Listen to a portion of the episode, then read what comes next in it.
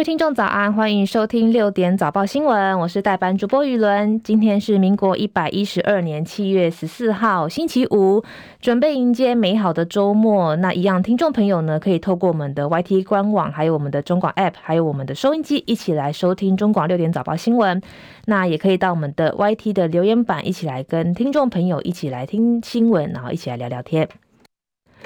当然，即将以今天周末，就要来关心天气的消息。其实这几天的天气还是一样会非常的炎热。在中午前后，包含基隆市、台北市、云林县跟台南、高雄、屏东、花莲、台东都是橙色的灯号，会有连续出现三十六度高温的几率。所以在中午前后，如果要出去买饭呐、啊，或是有什么户外活动的话，一定要记得防晒。另外，在台风的动态部分，今天凌晨两点，在太平洋的地区已经生成一个热带性的低气压 TD 零五，目前以每小时二十四公里的速度向西北前进。气象专家吴德荣分析，在吕宋岛东侧这个热带低压进入南海之后，在今天晚上可能就会发展成台风泰利，目前会朝着香港跟广东的方向来前进，不过对台湾暂时还没有威胁。到了周日之后，台湾东亚附近会有一个大低压跟比较强的环流中心在南海一带，基本上也会朝着香港跟广东的方向来移动，有可能是个台风，但是一样呢，对台湾的观察还需呃，对台湾有没有威胁还需要持续的观察。另外比较要注意的是，在台湾的东边有一个低压扰动，不过强度偏弱，但是在美国的模拟来显示发现强度会稍微强一点，因此未来会继续观察是否会变成热带性低气压，但变成台风。的几率比较低，影响天气在东半部会容易下雨，而且将从周日一路延续到下周三。目前的天气在台北是二十八度，基隆是二十八度，新北二十四度，新竹是二十九度。目前东部地区宜兰是二十六度，花莲二十六度，台东是二十七度。南部地区目前嘉义二十五度，台南是二十八度，高雄二十五度。外岛部分目前马祖二十五度。金门是二十六度，澎湖二十七度。美股消息，受惠于通膨降温跟稳健的企业财报，华尔街股市主要指数今天连续第四个交易日收高，标普五百指数也刷新了十五个月以来的最高纪录，包含道琼指数上涨四十七点，收在三万四千三百九十五点。纳斯达克指数上涨两百一十九点，收在一万四千一百三十八点；标普五百指数上涨三十七点，收在四千五百一十点；费城半导体指数收呃上涨七十五点，收在三千七百九十七点。油价部分，美国通膨数据暗示了全球最大的经济体可能就快要结束升息的循环。国际油价今天上涨超过百分之一，来到近三个月内的最高点。包含纽约商品交易所西德州中级原油八月的交割价上涨一点一四美元，来到每桶七十六点八九美元。另外，伦敦北海的布伦特原油九月交割价也是上扬一点二五美元，来到每桶八十一点三六美元。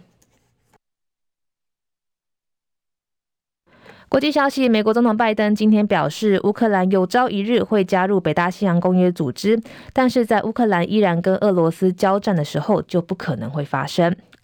拜登跟北欧国家领导人进行会谈之后，在芬兰首都举行的记者会上表示，这不是关于他们是否应该加入的问题，而是关于他们何时可以加入，而且他们会加入北约。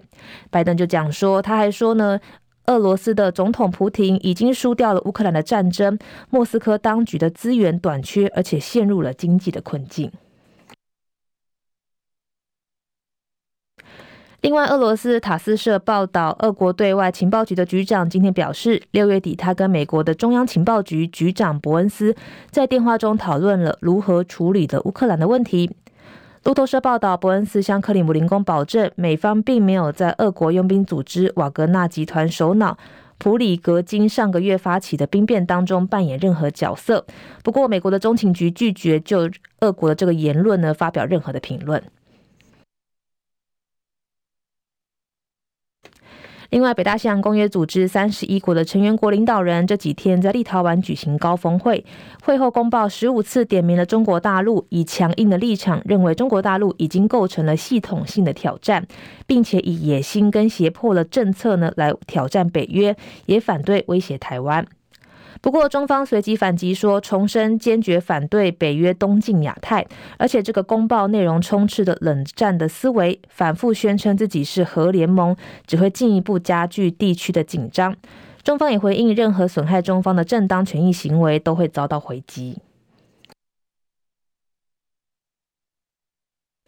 根据昨天一项同行的评审研究，Google 的人工智慧 AI 医疗聊天机器人在难度极高的美国 USMLE 职业医生的资格考试当中及格，但是答案呢依然远比不上人类的医师。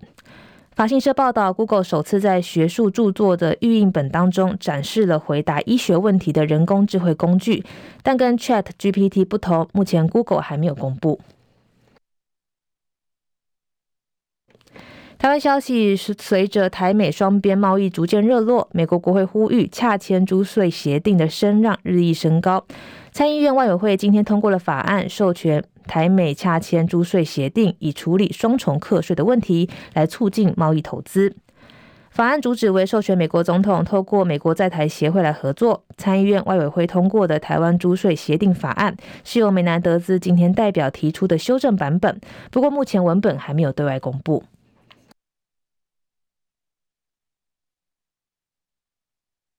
另外，美国国务卿布林肯目前在印尼出席东南亚国家协会外长会议，今天跟场边会晤中央中共中央的外事工作委员会办公室主任王毅，也再次提到了台海和平稳定的重要性。另外，根据美国国务院发言人发言人米勒的描述，布林肯跟王毅针对一系列双边还有区域的全球议题进行了坦率而且具有建设性的讨论，包含美中意见分歧跟潜在合作的领域。国泰证 App 五号上午宕机逾一个小时，十号再度短暂的发生异常。金管会说明，国泰证今天将提供重大偶发的事件报告，也将敦促业者落实投资人的保护，进行合理的补偿。另外，今年全国检察官人事调动在即，由于退休员额带动近年一二审轮调制度顺畅，加上前半年检察官离职潮创纪录，负责在地检署带兵打仗的一审主任检察官一共开出了二十九位缺额，创下史上新高。最快今天将由法务部长圈选晋升者。接下来是十分钟的早报时间。首先是联合报，其实今天联合报的头版头条跟另外一个中国时报头版头条都谈到了昨天政院通过的性平三法。首先是联合报头版头条，政院通过性平三法，加重行行政还有刑民事的责任，全市性骚最重关三年。这个是联合报今天头版头条。行政院昨天通过性平三法修正草案。明定权势呃，这个权势性的骚扰跟及其样态，而且分层级加重权势性骚扰行政跟行刑的责任，包含最高五倍的惩罚性赔偿，还有行政罚最重可以罚一百万元，以及加重其刑二分之一，最重处三年的徒刑。这个这个法则呢，草案最快会送立法院审议。据了解，民进党立法院党团拟在下周临时会来处理，力拼七月底三读修法。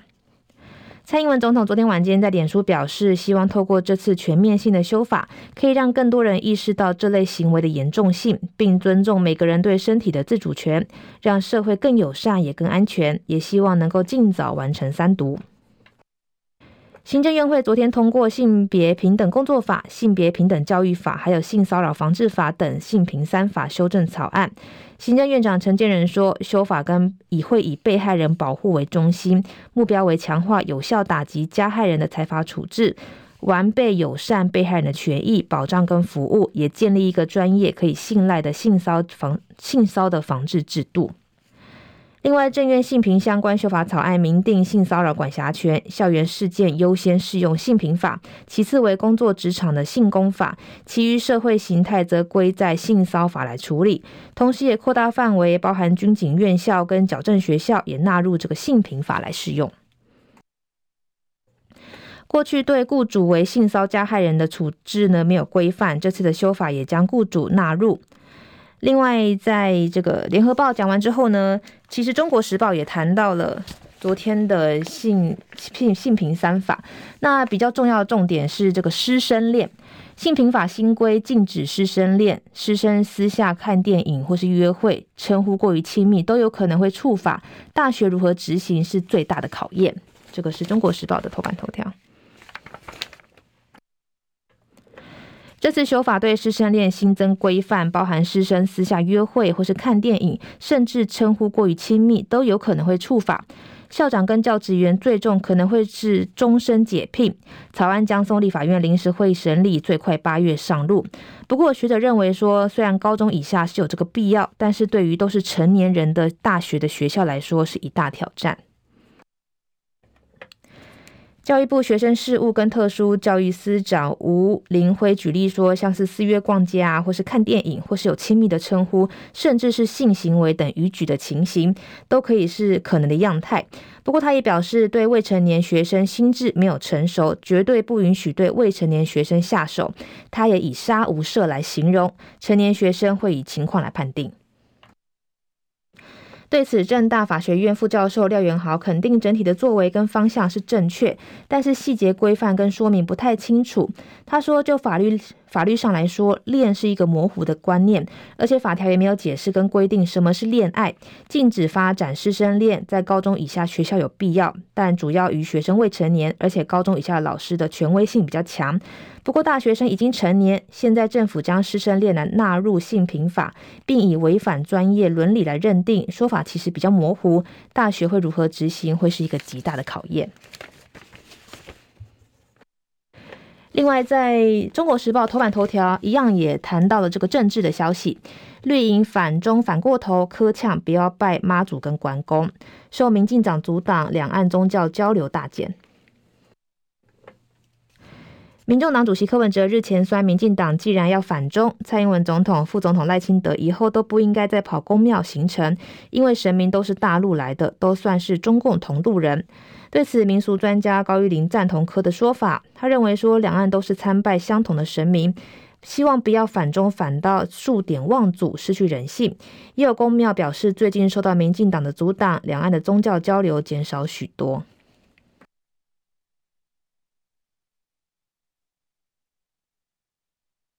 接下来是自由时报头版头条，谈到了美第七舰队 P 八 A 反潜机飞越台海。我国防部表示，中国大陆至少出动二十六架次的军机来应对。这个是自由时报今天头版头条。在大陆人民解放军连续三天在台海周边跟台湾以南大规模海空军联合巡演之际，美国海军一架 P 八 A 海神式的反潜侦察机十三号飞越台湾海峡国际空域。美国海军第七舰队表示，P-8A 飞越台海的意旨在展现美国对自由开放印度太平洋的承诺。另外，美国国务卿布林肯跟中共中央外事办主任王毅借在印尼的东协外长会议之际举行双边会晤，布林肯也强调维持台海和平稳定的重要性。根据上述公公告，罕见证实美中两军在台海互相监控的这个动态。根据我国防部资讯，共军在台湾周边已经展开连续三天的演习，出动了包含战机、还有轰炸机跟军舰，而军机主要飞往台湾以南，并通过巴士海峡进入太平洋。大陆解放军东部战区发布声明表示，美军 P-8A 巡逻机飞越台海的这个举动是公开炒作。中方的战机对美机全程跟监警戒，依法依规来处置。更强调说，战区部队时刻保持高度的戒备，坚决的捍卫国家主权安全跟地区的和平稳定。这是自由时报的头版头条。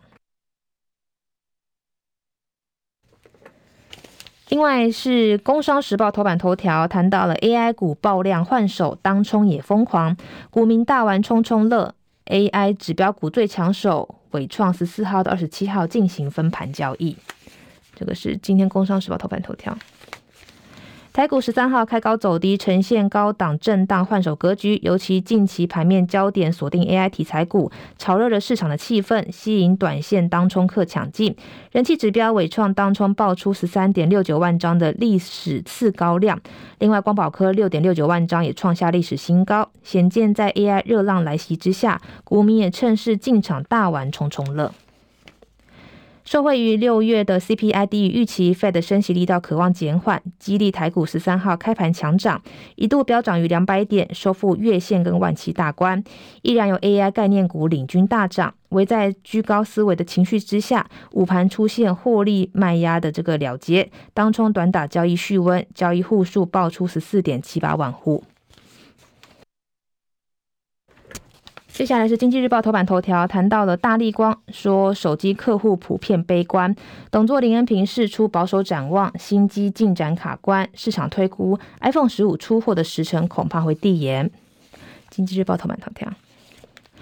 大立光昨天举行线上法说会，展望本季营运。董事长林恩平表示，七月比六月高一点，八月比七月好一点，九月依然看不到。他也示警说，目前手机客户普遍悲观，没有一家乐观，包含准备发表新机的客户也是。高规的镜头卖不好，中低阶相对好一点。在新闻之后呢，也要提醒听众朋友，今天的天气一样是蛮高温炎热的，而且在北台湾跟南台湾可能一样会出现三十六度以上的高温，所以呢，外出活动要记得防晒。另外，在周日开始，东半部可能会有点雨势，所以要东部玩的朋友也要带把伞哦。拜拜。